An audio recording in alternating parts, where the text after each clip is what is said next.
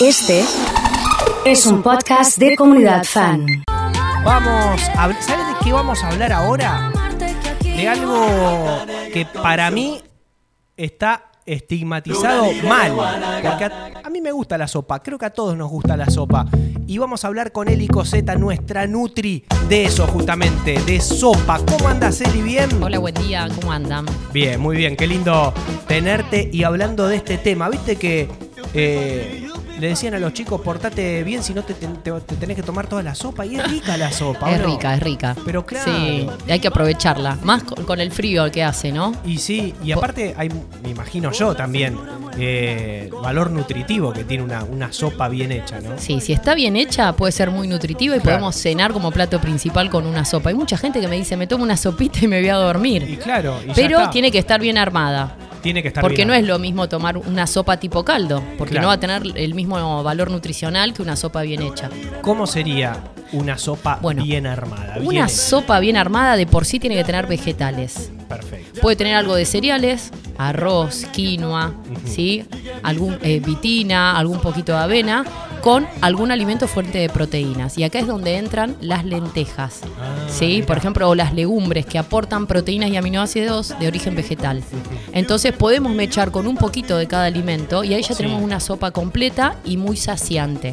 Mira, ¿y el caldo con qué lo, lo hacemos? Con las propias verduras. Claro, tenemos que picar o procesar con la mini pimer o con la licuadora un poquito de cebolla, podemos agregar un poquito de ajo en Sí. polvo y agregarle ingredientes, digamos, agregarle mm, condimentos. Condimentos. Sí. Perfecto. Vos sabés que nunca eh, había escuchado de poner la lenteja en la sopa. Pero sí, la podés, la podés procesar y la agregás y haces una sopa espesa. Ah, también. podés pelar eso. bien el tomate, podés agregar de todo en la sopa. Eh, con tus hijos vos esto lo practicás, ellos les gusta. No tanto, vos sabés que no me piden tanto la Ah, sopa. no, no te piden- ah, mira. Pero la más fácil es comprar los Sí. vegetales en la verdulería, viste que ya te venden la, Sí. porcionado los vegetales Sí, y lo agregas a la sopa. Sí, al agua y, y lo calentás. Y lo Pero el riesgo que tiene la sopa es que podemos destruir las vitaminas y minerales si sometemos a cocción a temperaturas altas durante mucho tiempo. Hay gente que prende el fuego y se va y al Claro. rato vuelve. Y eso destruye todas las vitaminas y antioxidantes que tienen los alimentos.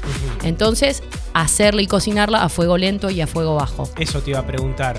Eh, ¿Hay que llegar a, a puntos de hervor con la, con la sopa? No o- es necesario. Ah. No es necesario. A lo mejor sí, pero pocos minutos. No dejarla hirviendo un rato largo. Claro. ¿No? Porque destruimos todo lo nutritivo que tiene la sopa para aportarnos. ¿Y, y cuánto puede durar, por ejemplo, si hago sopa para toda la semana? Podés ¿no? frizar. Ah, podés podés frizar. Sí, podés buscar recetas para hacer los cubitos incluso dentro de la cubetera.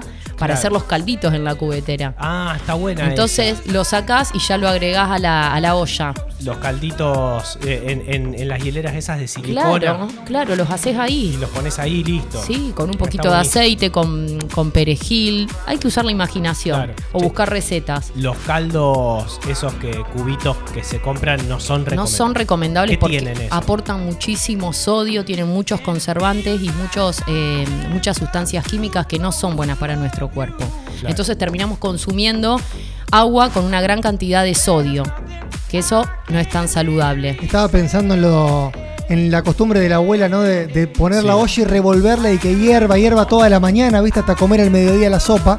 Y otro punto Claro. que estaba pensando es la llegada de la mini pimer Sí, o de la trituradora, que te facilita todo. que ayudó mucho al tema de la sopa, porque vos metés todo, Sí, triturás podés- y es mirá, sopa, Si listo. cocinás al vapor, a lo mejor un poco de papa, un poco de calabaza, Sí. después las eh, triturás con la mini pimer y ya está. Chao, y ahí tenés una es una sopa.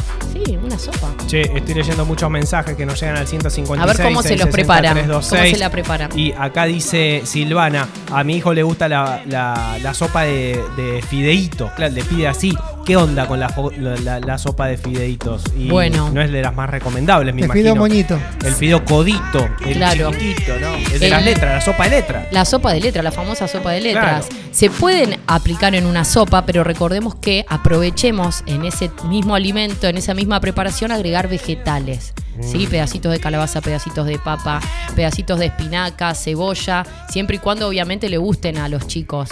Pero el cereal que nos va a aportar, si agregamos pastas o arroz, nos va a agregar y nos va a aportar energía. ¿sí? Que no es lo mismo para un plan, por ejemplo, de descenso de peso, que vamos a tratar de evitar el, el cereal y la papa en una primera etapa. Claro. Entonces podemos hacerlo con más vegetales. Pero para los chicos es genial la sopa. Pregunta Valeria, ¿cómo puedo hacer un caldo para guardar en el freezer y que me quede para otra sopa? Bueno, lo podés armar, como dijimos recién, con un poquito de aceite, perejil picado, ¿sí? Y después le agregás, le podés agregar comino, le podés agregar especias. Buscar recetas que hay un montón. Sí. Pero con un poquito de aceite y picando bien todos estos ingredientes, los llevas a la cubetera y al freezer. Pregunta Ivana, ¿hasta cuánto, bueno, justamente, hasta cuánto tiempo puede durar una sopa en el freezer? Y en el freezer te va a durar 20 días aproximadamente, ¿sí? 20 no te días. cuelgues, no las dejes ahí Claro. en el olvido. Acá dice Mirta, yo rayo zanahoria, calabaza, papas, tomate, choclo y me queda una sopa riquísima. Mira, espectacular. Claro, un queso rallado también. Y ahí le agregás más calorías al plato. Bueno. Pero le podés poner una cucharada si te Una gusta. cucharadita sí. sí, le sí, si le te podemos gusta, poner. sí. Pero un alimento recomendado. No solo en el invierno, sino también buscarle la vuelta para consumirla en todo momento del año, ¿no? Tal cual, sí, porque ayuda muchísimo, digamos, primero a, a- a bajar un cambio cuando estás en la mesa, ¿no? Porque la sopa te implica comer un poco más despacio. Claro, es verdad. Sí, y tener en cuenta de que sea lo más natural posible y que no sea esas sopas de sobres, porque esas sopas de sobres, si empezamos a leer la etiqueta, vamos a encontrar que tienen mucho sodio. Y eso genera problemas para la salud a largo plazo si es que abusamos de esta sopa. O decir, bueno, todos los días Claro. me hago un sobrecito de sopa. No, trata de alejarte de ese tipo de alimentos. Che, me están llegando muchos mensajes. Yo les voy a pedir a todos que te escriban a tu Instagram cualquier duda o inquietud que tengan, que es el. El- me pueden encontrar como elicoseta.nutrideportiva. re- repetímelo. elicoseta.nutrideportiva. Y vas, estás armando algo interesante también que se viene prontito, ¿no? Sí, se está lanzando el curso de Eleva tu Bienestar, que es un curso que te ayuda a disminuir todo tipo de síntomas inflamatorios en el cuerpo, incluso a recuperar el estado de salud óptimo, aumentar la vitalidad, el rendimiento para todos aquellos que no se sientan bien o que tengan alguna enfermedad o alguna patología. Es un curso práctico con ejercicios y donde te enseño a disminuir esos alimentos que uno sin querer incorpora, pero que atenta con la salud. Eli, te agradezco muchísimo esta recomendación. Hay muchos mensajes, ya te van a estar escribiendo a tu Instagram para responderle. Muchas Nos gracias. vemos.